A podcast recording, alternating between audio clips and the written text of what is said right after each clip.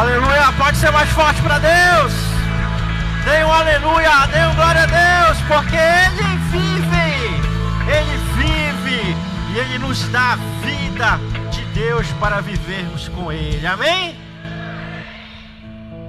Glória a Deus, louvado seja o nome do Senhor.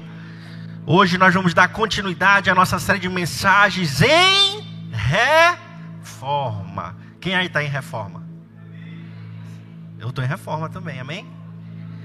Quem aí está sentindo aquele cheiro de poeira, aquela sujeira, aquela bagunça na sua vida? Isso é um sinal de que nós estamos sendo reformados por Deus, reformados pela fé que Ele nos concedeu, pela graça que Ele nos dá. E hoje nós vamos falar justamente sobre o poder da graça de Deus sobre as nossas vidas, para que nós possamos conseguir concluir essa reforma que Ele está fazendo em nossas vidas. Só para nós rememorarmos, nós estamos aqui fazendo alusão à reforma protestante que ocorreu há mais de 500 anos atrás e onde um dos pilares da reforma foi o que nós já falamos no domingo passado, quando nós falamos somente a fé.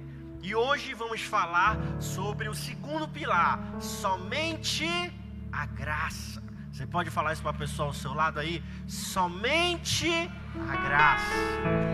Somente a graça de Jesus. E para isso, eu queria lembrar também você que no ambiente da reforma protestante existiam práticas existiam práticas tá só avisar os meninos do som tá fugindo do som tá bom? Só controlar lá para não sair o som. No ambiente da reforma estava acontecendo aquilo que é conhecido como a venda de indulgências. Ou seja, para que você conseguisse alcançar a sua salvação, você precisava pagar por ela. Quanto mais dinheiro você tinha, mais você poderia ter a certeza que você estava salvo em um local adequado segundo o padrão daquela época. Foi criado até mesmo um local de transição, onde a pessoa morria e as obras dela não eram suficientes para levá-las ao céu, mas também não eram suficientes para levá-la ao inferno. Então elas ficavam em uma região como se fosse uma região intermediária e para que ela pudesse ascender aos céus, ela tinha que fazer o quê? Comprar um espaço nos céus. Ela ia até a igreja, lançava a sua oferta, e aquela oferta, ela era o que fazia com que a pessoa ascendesse aos céus. Quanto mais dinheiro, melhor a residência no céu. Isso apontava para quê? Para a meritocracia. Você conquistava o seu lugar nos céus com a sua força, com o seu dinheiro, com o seu trabalho. O que é totalmente contrário àquilo que a Bíblia nos ensina. E é sobre isso que nós vamos compartilhar essa noite sobre nós entendermos e tirarmos da nossa mente, porque a maioria de nós ainda temos em nosso coração, em nossa mente, em nossos aprendizados passados, que nós precisamos fazer por merecer a salvação. Precisamos fazer por merecer a graça de Deus na nossa vida. No entanto, as escrituras sagradas, elas são totalmente contrárias a esse pensamento. E eu queria começar compartilhando com vocês Efésios capítulo 2, versículos 8 e 9. Vai estar aqui na tela também, você pode estar acompanhando na tela, se você quiser. Efésios capítulo 2, versículos 8 e 9, que diz assim: Pois vocês são salvos pela. São salvos por quê? É pela obra, é pelo dinheiro, é pela sua inteligência, é pelo quanto você se esforça. Não, é pela.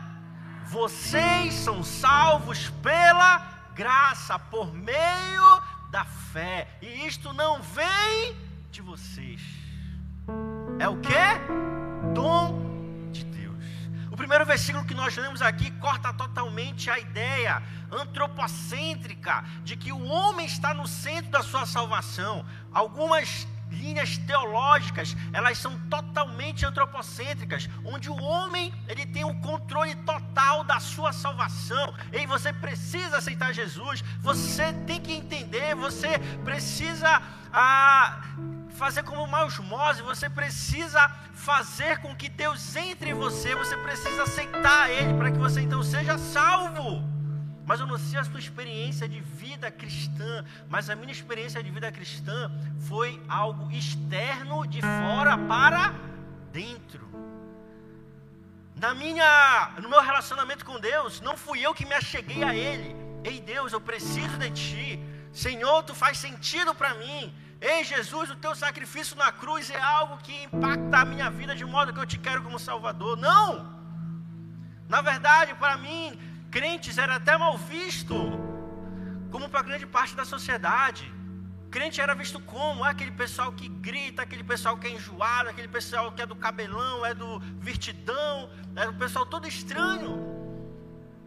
Mas em algum momento algo mudou na minha mente, algo mudou no meu coração, e eu comecei então a, a perceber: ei, Deus é tudo para mim, ei, Jesus faz sentido para mim, ei, a Sua palavra, ela está fazendo sentido para a minha vida.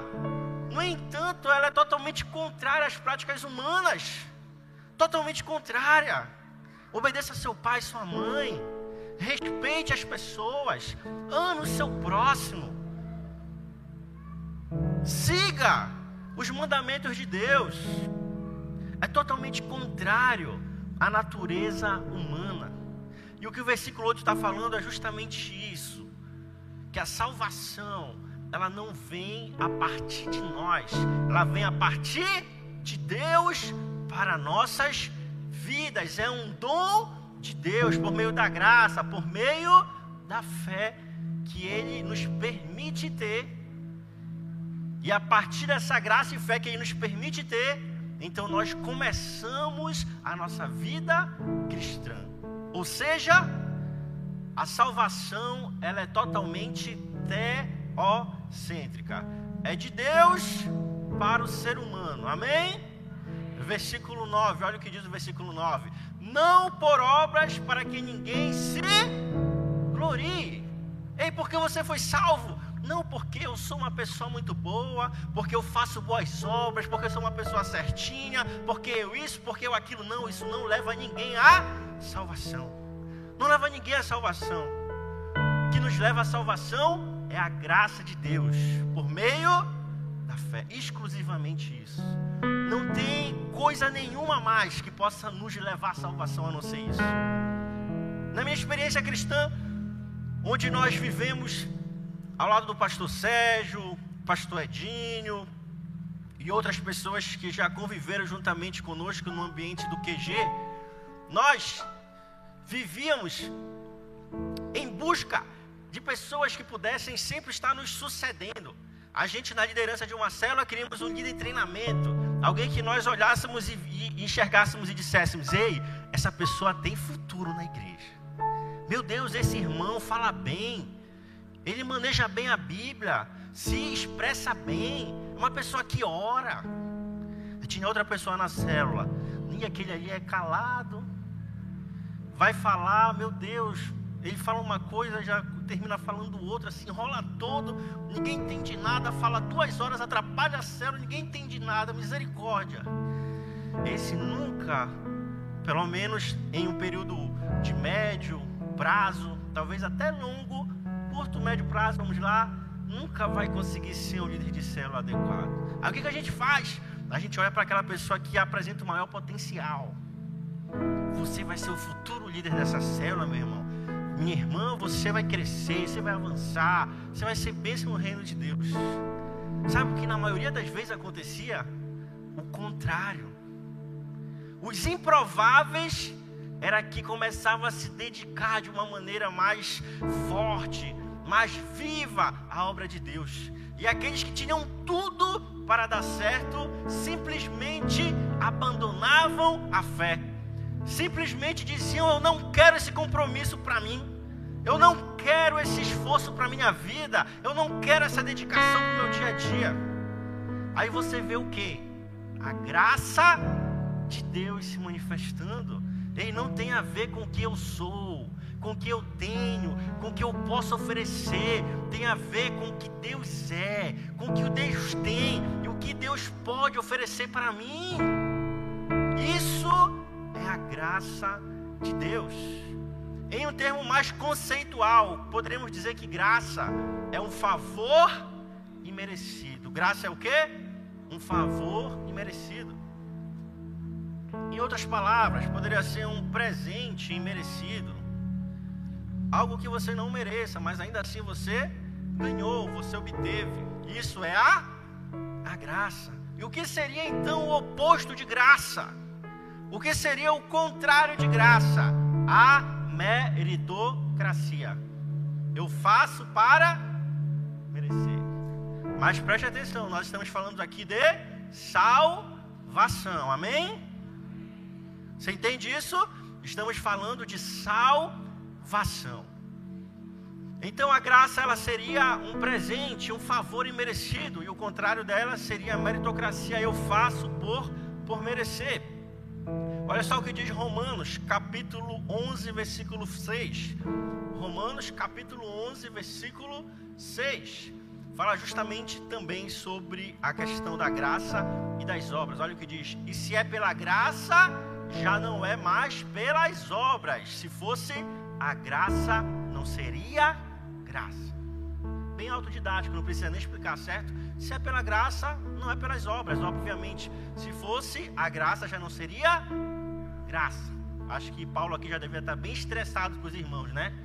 Olha, é o seguinte: é pela graça, não é pelas obras. Entenda isso.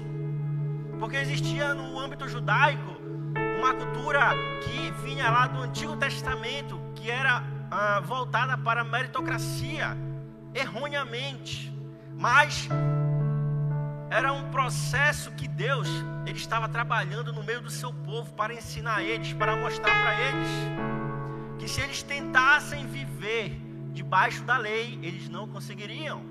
E é o que nós vamos ver também daqui a pouquinho. Olha o que diz agora Tito Tito capítulo 2, versículo 11. Tito capítulo 2, versículo 11, porque a graça de Deus se manifestou salvadora a todos os homens. A graça de Deus se mostrou o quê? Salvadora. Nós somos salvos pela graça, mediante a fé em Cristo. Eu queria que você pudesse guardar isso com o seu coração. Mais um versículo, João capítulo 1, versículo 14. João, capítulo 1, versículo 14. Olha o que diz: Aquele que a palavra tornou-se carne e viveu entre nós, aqui Jesus, vimos a sua glória, glória como do, do unigênito vindo do Pai, cheia de graça e de. Aquele que a palavra tornou-se carne e viveu entre nós, aqui está o início da nossa vida. Se em Gênesis a gente tem o primeiro Adão, de onde deu origem à raça humana, aqui em João nós temos o segundo Adão, que deu origem ao povo Deus, aqueles que nasceram de novo, aqueles que têm uma nova vida, uma nova história. Aqui seria o nosso Gênesis, como igreja de Cristo, como aqueles que são a noiva de Jesus aquele que a palavra tornou-se carne e viveu entre nós. Vimos a sua glória, glória como do unigênito vindo do Pai, cheio de graça e de verdade. Cristo se apresentou a nós cheio de graça e de verdade. Ele veio apresentar a nós a graça de Deus. Olha, vocês não mereciam ser salvos, vocês não mereciam a presença de Deus, vocês não mereciam a vida eterna, mas eu Cristo, estou aqui como segundo Adão, para que vocês possam experimentar o cumprimento das promessas de Deus na sua, na sua vida. E é nesse princípio que nós precisamos entender a nossa caminhada aqui na terra e entender a graça de Deus a partir do segundo Adão. Queria que vocês pudessem ler comigo, a gente vai ler bastante a Bíblia para que nós possamos ter bastante embasamento. Lá 1 Coríntios, capítulo 15, versículo 45 em diante. 1 Coríntios, capítulo 15, versículo 45 em diante, que vai falar justamente sobre Cristo vindo como segundo Adão e nós sendo descendentes de Jesus. Olha só o que fala. Assim está escrito: o primeiro Adão, o primeiro homem, Adão, tornou-se um ser vivente. O último Adão, um espírito vivificante. Aqui o último Adão é Jesus Cristo, tá bom? Não foi o espiritual que veio antes, mas o natural. Depois dele, o espiritual. O primeiro homem era do pó da terra, o segundo homem dos, dos céus. Os que são da terra são semelhantes ao homem terreno, mas os que são dos céus são semelhantes ao homem celestial. Assim como tivemos a imagem do homem terreno, teremos também a imagem do homem celestial. Irmãos, eu declaro a vocês que carne e sangue não podem, não podem herdar o reino de Deus, nem o que é perecível pode herdar o imperecível. Eis que eu digo um mistério: nem todos dormiremos, mas todos seremos transformados. No momento, no abrir e fechar de olhos, ao som da última trombeta, pois a trombeta soará, os mortos ressuscitarão incorruptíveis, e nós seremos transformados. Pois é necessário que aquilo que é corruptível, nós, se revista de incorruptibilidade, aquilo que é mortal se revista de imortalidade. Quando, porém, o que é corruptível se revestir de incorruptibilidade e o que é mortal de imortalidade, então se cumprirá a palavra que está escrita: a morte foi destruída pela vitória. E ele continua: Vamos até o 58. Onde está o morte, a sua vitória? Onde está o morte, o seu aguilhão? O aguilhão da morte é o pecado, e a força do pecado é a, a lei. E ele continua. 57. Mas a graça de Deus que nos dá a vitória por meio de nosso Senhor Jesus. Mas o que que nos dá a vitória? a graça de Deus que nos dá a vitória por meio do nosso Senhor Jesus Cristo, por meio de Jesus, não é por meio de mim, nem por meio de você, nem por meio do que você tem ou deixa de ter, é por meio de Jesus. E ele continua, para finalizar, portanto, meus amados irmãos, mantenham-se firmes e que nada nada os abale, sejam sempre dedicados à obra do Senhor, pois vocês sabem que no Senhor o trabalho de vocês não será inútil. Aqui em Coríntios, Paulo vai falar sobre o segundo Adão, o último Adão, Jesus Cristo, e vai falar que nós somos descendentes desse Adão, Jesus Cristo, onde nós conquistamos a vitória em Deus por meio da graça, por causa de Jesus onde aquilo que é corruptível, nós, aquilo que é mortal, nós, precisa se revestir daquilo que é incorruptível e imortal, ou seja, nós precisamos nos vestir da presença de Deus.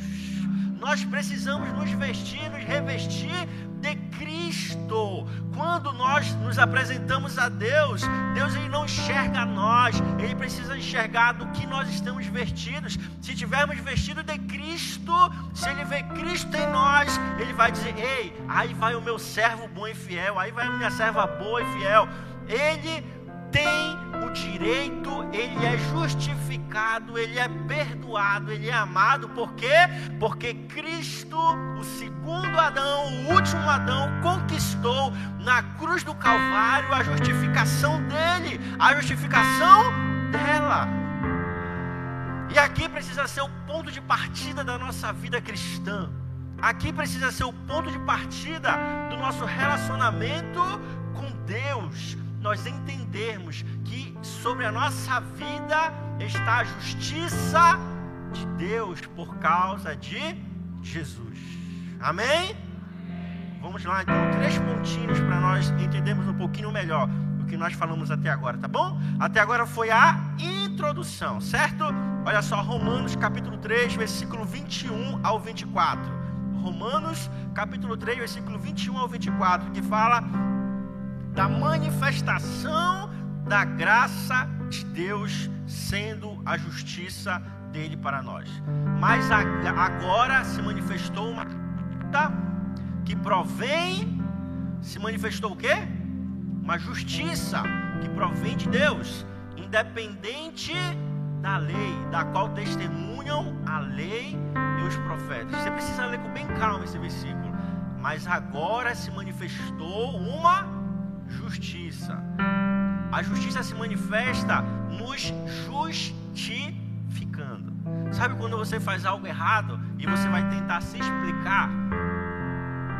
Alguém já, já fez isso? Não levante a mão, sei que você já fez. Todos já fizemos, certo? Você fez algo errado, você vai se justificar. Perante Deus, Jesus foi nos justificar. Ele viu o nosso erro, ele viu o nosso pecado, a nossa falha, ele falou: Ei, nem tenta te explicar, porque vai ficar pior. Você já viu a história de Adão e Eva? Comeram do fruto proibido, aí foram tentar se explicar a Deus. Ah, foi a serpente, Deus. Aí o homem, ah, foi a mulher, Deus. Eu acho que Deus pensou, mas antes vocês tivessem ficado calado, que talvez eu até deixasse vocês ficassem, ficar no, no jardim. Aí vocês veem com uma, uma resposta tão fuleira dessa, tão pueril, tão fraca dessa. Vocês vão sair só por causa dessa resposta. Brincadeira. Vocês sabem que não foi por isso. Mas você entende? Jesus, ele nos justificou. Ele se fez pecado por nós, ele morreu por nós, ele ressuscitou por nós, ele está à destra do Pai intercedendo por nós, e ele vai voltar para buscar a nós, porque ele Romanos 3,21 está falando. Independente da lei, da qual testemunham a lei os profetas, na lei era bem, era bem mérito. Lá em Deuteronômio, olha só, vocês têm de um lado o favor de Deus, as bênçãos, você tem do outro lado a maldição. Se você obedecer, você vai receber as bênçãos. Se você desobedecer, maldição. Era assim, fez o certo, bênção. Fez errado, maldição. Com a graça, não é mais assim. Porque nós somos justificados em, em Cristo da qual testemunham os profetas. 22 agora, versículo 22. Justiça de Deus mediante a fé em Jesus Cristo para todos os que creem. Não há distinção. Próximo, pois todos pecaram e estão destituídos da glória de Deus. O último agora. 24, sendo justificados gratuitamente, por quê? Por sua graça, por meio da redenção que há em Cristo Jesus. Todos pecaram e foram destituídos da glória de Deus, mas sendo justificados gratuitamente por sua graça, por meio da redenção que há em Cristo Jesus. Aqui é o ponto de partida da nossa vida cristã. Por isso, nós jamais podemos menosprezar os nossos irmãos ou as nossas irmãs. Deus fala que o nosso ponto de partida é qual? Ei, todos, absolutamente todos foram destituídos da glória de Deus. Não há um melhor nem um pior. Ah, o pastor que prega é melhor do que o irmão que aceitou a Cristo agora não. Não há diferença, não há distinção. Ah, o irmão que canta com uma belíssima voz não é tão bom quanto o irmão que ajuda lá na, nas crianças ou na porta, não. Na palavra de Deus há um início igual para todos nós. Todos foram destituídos da glória de Deus. Todos pecaram. Nenhum merecia a salvação eterna, nenhum merecia as bênçãos de Deus, nenhum de nós merecíamos respirar o ar da vida que nós respiramos hoje, mas pela graça Ele nos alcançou. Por a sua graça, gratuitamente, Ele nos alcançou por meio de quem? Por meio da redenção de Jesus Cristo.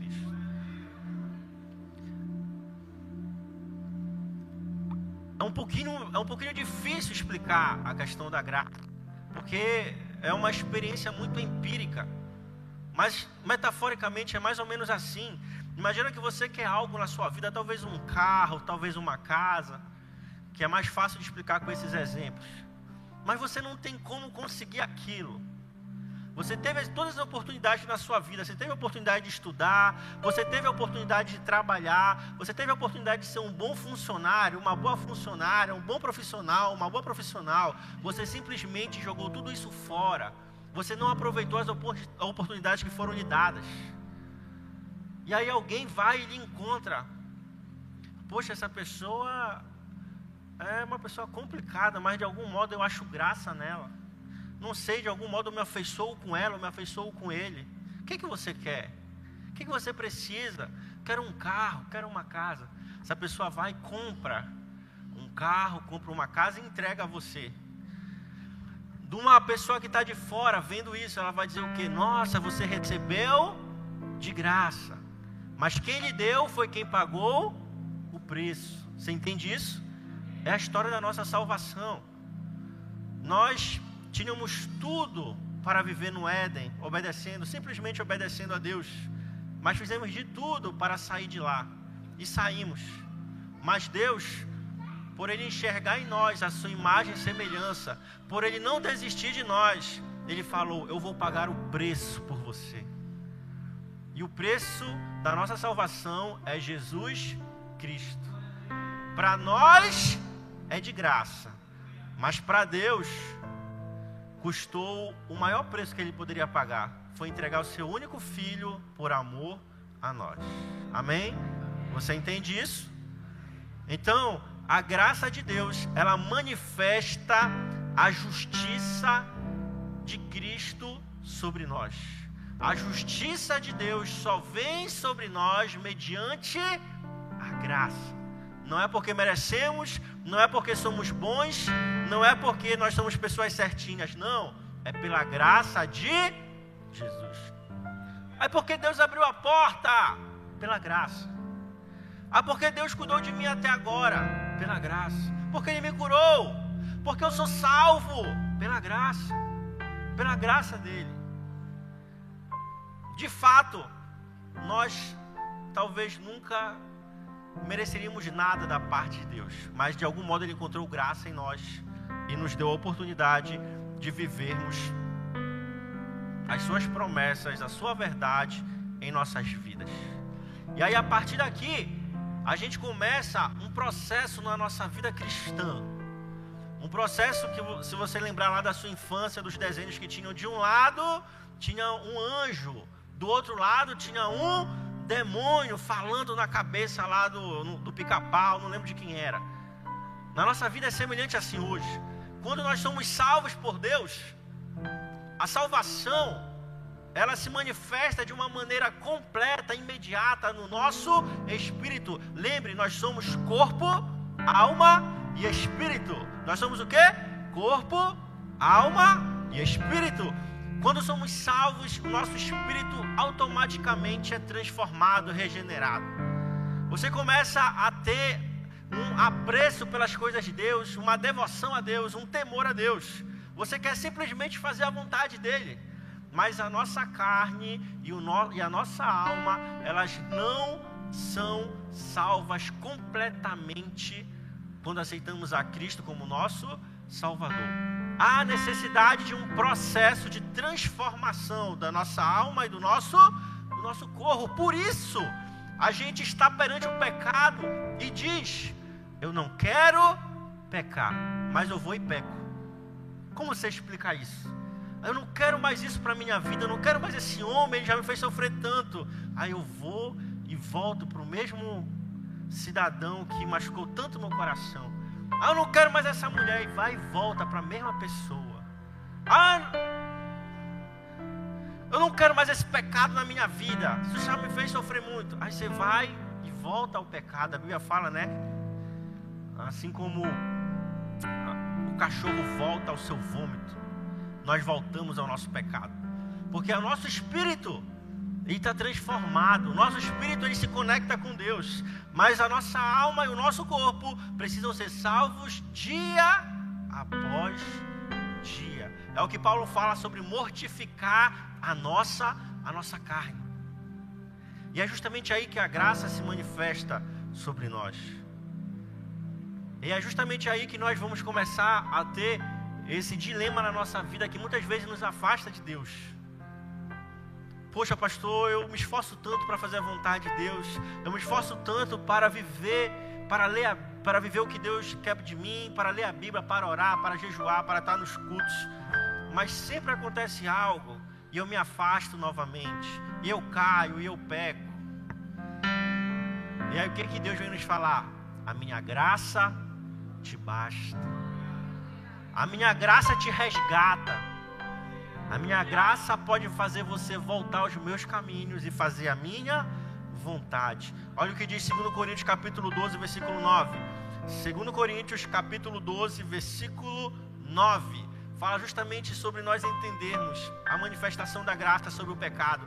Mas ele me disse: Minha graça é suficiente a você, pois o meu poder se aperfeiçoa na na força, no poder, na destreza que temos, não, se manifesta na fraqueza. Portanto, eu me gloriarei ainda mais alegremente em minhas fraquezas, para que o poder de Cristo repouse sobre.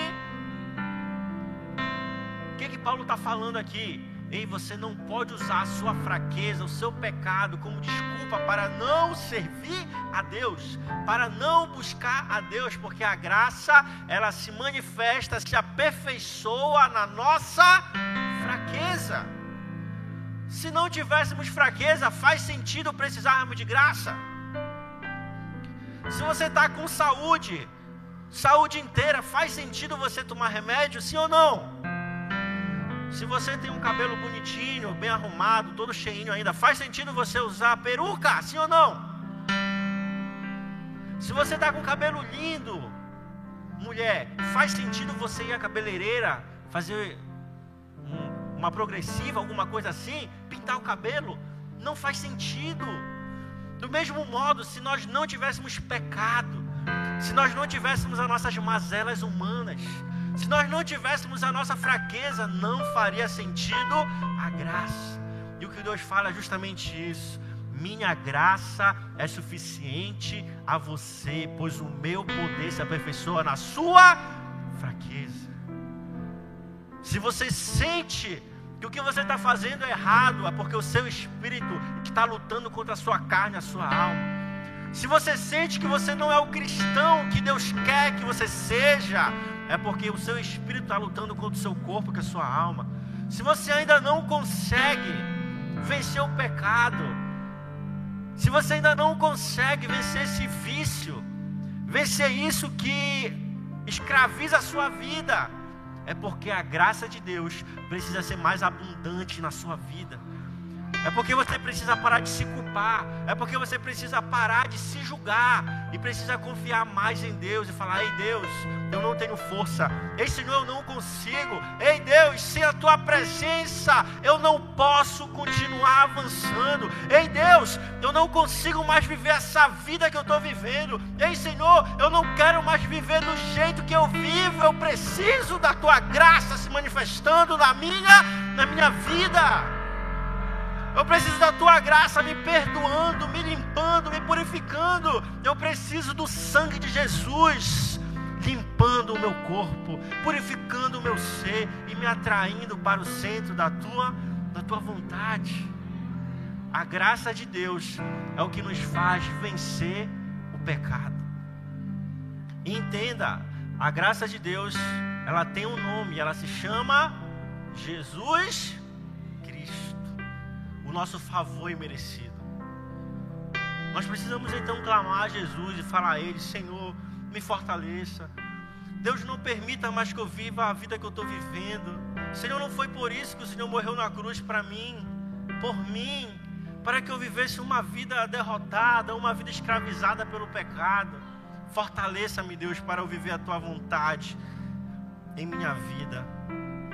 Para finalizar, vamos ler um último texto bíblico e vamos já estar orando em seguida. Romanos capítulo 5, a partir do versículo 20. Depois a gente vai passar para Romanos capítulo 6. Romanos capítulo 5, versículo 20 e 21. Depois a gente passa para o 6. Olha só o que diz: A lei foi introduzida para que a transgressão fosse ressaltada, mas onde aumentou o pecado, transbordou graça, a fim de que, assim como o pecado reinou na morte, aqui está apontando para o primeiro Adão, também a graça reine pela justiça para, para conceder vida eterna mediante Jesus Cristo, segundo Adão, o último Adão, nosso Senhor. Capítulo 6 agora, do versículo 1 ao versículo 18. Que diremos então? Continuaremos pecando para que a graça aumente? De maneira nenhuma. Nós, os que morremos para o pecado, como podemos continuar vivendo nele? Aqui Paulo, ele estava falando sobre uma realidade do povo. Ei, se eu sei que a graça de Deus me atrai, se eu sei que a graça de Deus me perdoa, se eu sei que a graça de Deus ela é suficiente para adentrar na minha fraqueza e me fortalecer em Deus, por que eu preciso lutar contra o pecado? Se a graça de Deus me atrai para Ele novamente, se é a graça que me faz viver a vida eterna, por que eu preciso lutar contra o pecado? Porque eu preciso vencer o vício? Porque eu preciso vencer aquilo que me distancia de Deus? Porque você é um cristão. A graça de Deus, ela não é uma desculpa para pecar. A graça de Deus, ela é uma desculpa para se aproximar de Deus. A partir do momento que nós falamos, ah, a graça me perdoa, por isso eu vou pecar, talvez nós nem, nós nem sejamos salvos. Porque quando a graça nos alcança, a gente simplesmente não consegue mais viver a vida que vivíamos antes. A gente simplesmente olha para o pecado e fala: Isso não é para mim. Não é a vida que eu quero, não é a vida que Cristo conquistou para mim. Quando nós somos cristãos, verdadeiramente, nós até pecamos, sim, mas o pecado nos incomoda, o pecado nos entristece, pecado nos dá um sentimento de morte espiritual. Fala, meu Deus, eu estou estragado hoje porque eu fiz isso, porque eu pequei, porque eu errei, porque eu falhei. Eu me sinto mal, me sinto sujo. Eu me sinto uma pessoa até em um quadro depressivo. Você entende? A graça não é uma desculpa para pecar, de modo algum. Não tem como nós falarmos, ah, porque a graça vai me perdoar, eu vou pecar. Isso é um pensamento de uma pessoa que não conhece a Jesus. São pensamentos de uma pessoa que precisa urgentemente aceitar Jesus verdadeiramente como Salvador da sua vida e saber que ainda assim eu posso errar, eu posso tropeçar, eu posso falhar. E aí eu me aproximo de Deus novamente por causa da graça dele que me atrai. Por causa da graça dele que me dá uma segunda chance. Por causa da graça dele que diz: a glória da segunda casa será maior do que o da primeira. Amém? Próximo versículo. Ou vocês não sabem que todos nós que fomos batizados em Cristo Jesus, fomos batizados em Sua morte. Portanto, fomos sepultados com Ele na morte por meio do batismo, a fim de que, assim como Cristo foi ressuscitado dos mortos, mediante a glória do Pai, também nós vivamos uma nova, uma nova vida. Se fosse, se dessa forma fomos unidos a Ele na semelhança da Sua morte, certamente o seremos também na semelhança da Sua ressurreição. Pois sabemos que o nosso velho homem foi crucificado com Ele para o corpo do para que o corpo do pecado seja destruído e não mais sejamos escravos do pecado. Pois quem morreu foi justificado do pecado. Quem morreu, quem foi batizado, foi justificado do pecado. Ora, se morremos com Cristo, cremos também que com Ele viveremos. Pois sabemos que, tendo sido ressuscitado dos mortos, Cristo não pode morrer outra vez. A morte, o pecado, não tem mais domínio sobre, sobre ele. Porque morrendo, ele morreu para o pecado de uma vez por todas, mas vivendo, ele vive para Deus. Da mesma forma, considerem-se mortos para o pecado, mas vivos para Deus em Cristo Jesus. Portanto, não permitam que o pecado continue dominando o corpo mortal de vocês, fazendo com que obedeçam aos seus desejos. Não ofereçam os membros do corpo de vocês ao pecado como instrumento de injustiça. Antes, ofereçam-se a Deus como quem voltou da morte para a vida. E ofereçam os membros do corpo de vocês a Ele como instrumentos de justiça. Pois o pecado não os dominará, porque vocês não estão debaixo da lei, mas debaixo da, da graça. E então, vamos pecar porque não estamos debaixo da lei, mas debaixo da graça de maneira nenhuma. Não sabem que quando vocês se oferecem a alguém para lhe obedecer como escravos, tornam-se escravos daquele a quem obedecem, escravos do pecado que leva à morte. O salário do pecado é o que? A morte, ou da obediência que leva à justiça, aqui está a chave. Obediência que leva à justiça, mas a graça de Deus, porque, embora vocês tenham sido escravos do pecado, passaram a obedecer de coração a forma de ensino que lhes foi transmitida. 18. Para finalizar, vocês foram libertos do pecado e tornaram-se escravos da justiça. O que, que a graça faz conosco então? A graça nos dá a força que necessitamos para obedecer a Deus. Volta lá no versículo 16. Pode deixar o versículo 16, que nós já vamos finalizar nele. A parte B. Uh, escravos daquele a quem obedecem, lá no finalzinho. Escravos do pecado que leva à morte ou da obediência que leva à justiça. A graça nos permite sermos obedientes a Deus, nos levando a experimentar a justiça de Deus sobre a nossa sobre a nossa vida. Então, quando nós percebemos essa graça, nós precisamos pedir a Deus: Senhor, me faz ser obediente a Ti. Senhor, me faz ser obediente à tua palavra, à tua vontade, ao teu querer. Não é pelo muito fazer, não é pelo muito falar. A Bíblia fala: é melhor obedecer do que sacrificar. Não adianta fazer muitas coisas se não tiver em obediência a Deus, não adianta. Se Deus chamou você para fazer A e você quer fazer C, você está em desobediência. Aos olhos humanos, talvez você seja uma pessoa bem vista.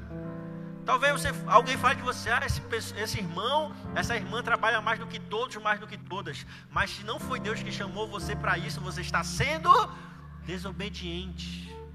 A graça de Deus nos faz ser obediente à Sua vontade, à Sua palavra. Nos faz ser obediente aos Seus mandamentos. Queria convidar você a ficar de pé, para juntos nós clamarmos a Deus e pedirmos a Ele que a graça dele possa invadir o nosso ser. Que essa graça, essa graça que nos leva à salvação, que essa graça que nos faz viver uma vida em santidade, em obediência, possa se manifestar na nossa vida essa noite. Que esta graça que faz com que o pecado, a fraqueza, as nossas falhas sejam substituídas pela abundante graça de Deus, se manifeste em nossa vida essa noite. Que nós não sejamos mais escravos do pecado, escravo do vício, escravo do alcoolismo, escravo das drogas, escravo de uma pessoa que não tem domínio próprio, escravo de uma pessoa que não tem amor próprio, escravo de coisas que não agradam a Deus.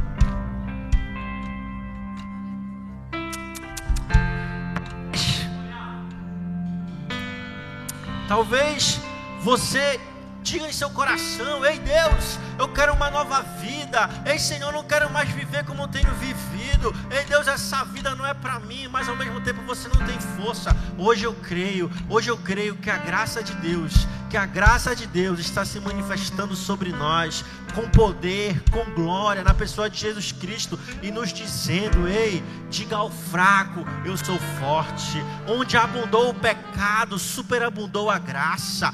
Não deixe que nesta noite, não deixe que o medo, não deixe que o julgamento, não deixe que você diga a você mesmo: eu não vou conseguir, eu não posso, isso não é para mim, isso é mentira de Satanás na sua vida, isso é mentira do diabo para você. A verdade é que Deus nos diz: ei, diga ao fraco: eu sou forte. Onde abundou o pecado, superabundou a graça. Ei, Jesus Cristo morreu por você, para você ter uma vida digna para você ser livre. Se Cristo vos libertou, verdadeiramente sereis livres. E Cristo quer nos libertar essa noite. Cristo nos quer, nos quer fazer viver a Sua vontade essa noite. Cristo quer fazer com que a gente viva as Suas promessas, a Sua palavra essa noite. Cristo quer transformar as nossas vidas essa noite. Vamos louvar a Deus, vamos louvar Ele. Pedir a Ele que Ele possa adentrar em nosso coração, nos transformar, nos avivar essa noite. Louve a Deus. Fale com Ele, leve seus pensamentos. Oh, queria orar por você essa noite. Oh, sinto uma presença tão grande de Deus sobre este local. Eu sinto uma graça tão grandiosa sobre nossas vidas essa noite. Oh, você abrir seu coração para Deus. Oh, Deus trouxe você aqui essa noite. Ei, Deus trouxe você aqui essa noite para te dizer: Ei, filho, eu não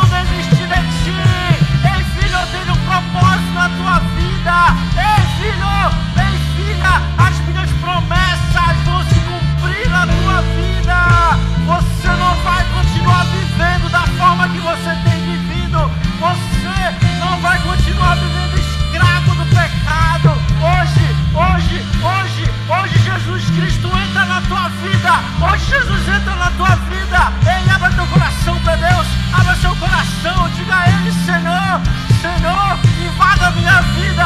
Jesus, adentre em meu coração. Ei, Jesus, faça morada em mim. Ei, Jesus, faz de mim o teu templo vivo, a tua morada mim a tua casa. Eu quero viver uma nova vida. Eu quero viver uma nova história. Eu quero viver os cumprimentos, Senhor, da tua promessa em minha vida. Diga a Ele, diga a Deus neste momento. Diga a Ele, convide Ele. Convide Ele a adentrar no seu coração. Convide Ele a adentrar na sua vida. Convide a Ele a transformar a sua história de hoje para todo sempre. Ó oh Deus, nós oramos a Ti nesse momento, Senhor. Nós clamamos a Ti esta noite, Deus, e te pedimos, Senhor, e te pedimos, Deus, faz morada em nossos corações, transforma a nossa vida.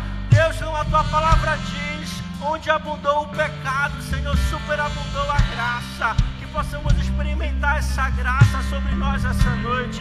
Como a Tua palavra diz, Deus, que o Teu, teu poder se aperfeiçoa na fraqueza, Deus o teu poder se manifeste em nossas fraquezas, em nossos erros, em nossos pecados nesta noite. E que o Senhor nos faça viver, Deus, uma nova vida, uma nova história, para a honra e glória do teu santo nome. Queria convidar você a fazer uma oração junto comigo nesse momento, ainda de olhos fechados, ainda com seus pensamentos centrados em Deus. Diga a Deus junto comigo, Senhor Jesus, eu te convido para fazer morada em meu coração. Eu não quero viver mais a mesma vida. Eu quero uma nova história. Eu quero te aceitar como verdadeiro e único Salvador da minha vida.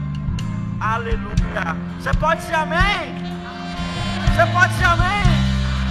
Você pode dar uma salva de palmas a Deus? Você pode dar um glória a Deus. Oh, aleluia. Teve alguém que fez essa oração pela primeira vez na sua vida? Teve alguém que fez essa oração pela primeira vez na sua vida? Teve alguém que fez? Só queria que você acenasse. Só faça assim com a sua mão. Teve alguém que fez pela primeira vez essa oração? Não? Tem o nosso irmão aqui. Tem mais alguém?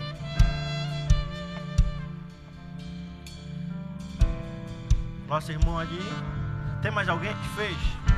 Queria que nossos servos voluntários pudessem dar um abraço nesses irmãos.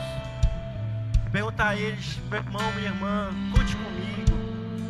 Quero orar junto com você. Eu quero convidar você a fazer parte da minha célula. Eu quero viver essa nova história que Deus tem para a sua vida. Junto com você. Tem um irmão aqui na frente, se alguém puder dar um abraço nele. Se alguém puder vir aqui pedir seu nome, seu número. Bem aqui, nosso mestre João, nosso irmão, nosso irmão aqui. Você pode dar mais uma vez uma linda salva de palmas a Deus. Você pode dar um glória a Deus. Aleluia, aleluia.